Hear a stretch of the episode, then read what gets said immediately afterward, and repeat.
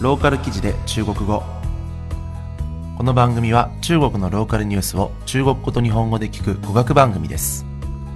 今回の記事は逆走してきたとある電動自転車のお話です。それでは記事の単語から見ていきましょう。ローカル記事で中国語。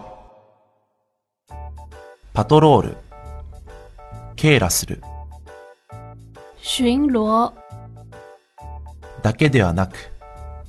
のみならず不但出前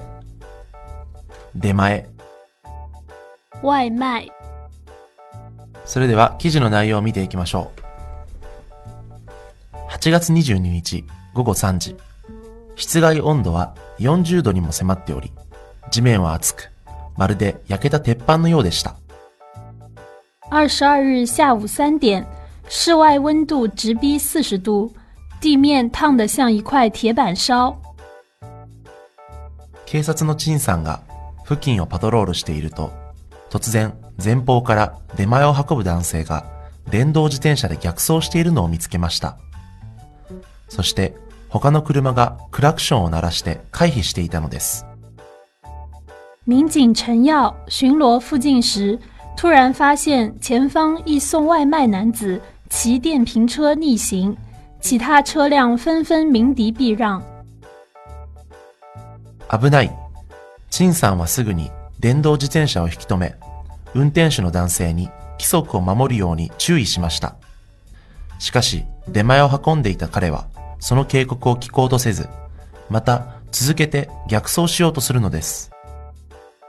太危险了！陈耀立即将电瓶车拦停，并责令驾驶员调转车头，按规则行驶。然而，外卖小哥并不理会警告，欲将车骑上人行道后继续逆行。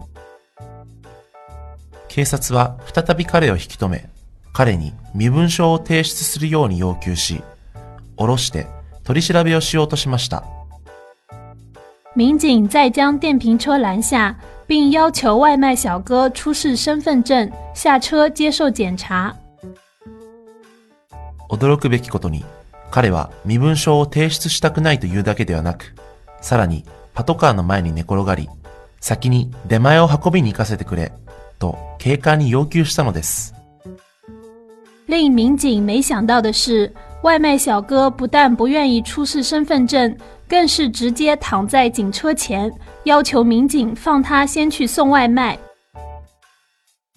しかし室外の温度は実際のところかなり高いため地面に寝転ぶことに耐えきれず数分後彼は起き上がり警察に対して間違いを認めました室外温度实在是太高， 可能因为在滚烫的地面睡着，实在遭不住。几分钟后，外卖小哥从地上爬起来，向民警承认了错误。このニュースは重慶商法からの出典です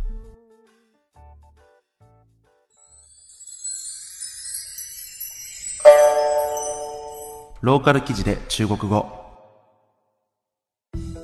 それでは記事の単語のおさらいをしていきましょうパトロール 警らする。巡逻。だけではなくのみならず。不但。出前。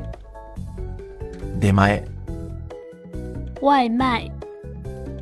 いかがだったでしょうか、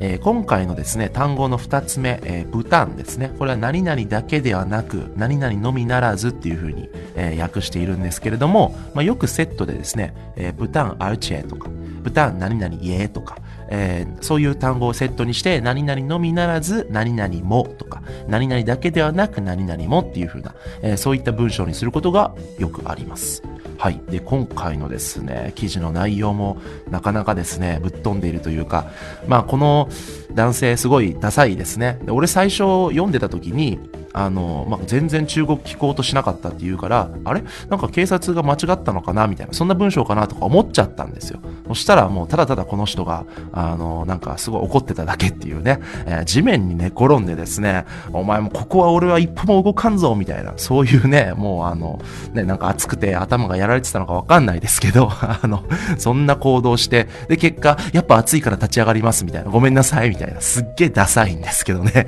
はい。まあでもこのニュースでねね、一番困ったのはこの警官じゃなくて、この出前を頼んだ人ですよね。この出前をね、頼んだ人は、このね、男の人のせいで、結局来るの遅れたんでしょうからね。もう、これは一番かわいそうだなというか、災難だなというふうに思います。はい。えーローカル記事で中国語は、このように中国の気になる話題を取り上げて、中国語の勉強をしようという内容になっております。それでは次回お楽しみに。再见。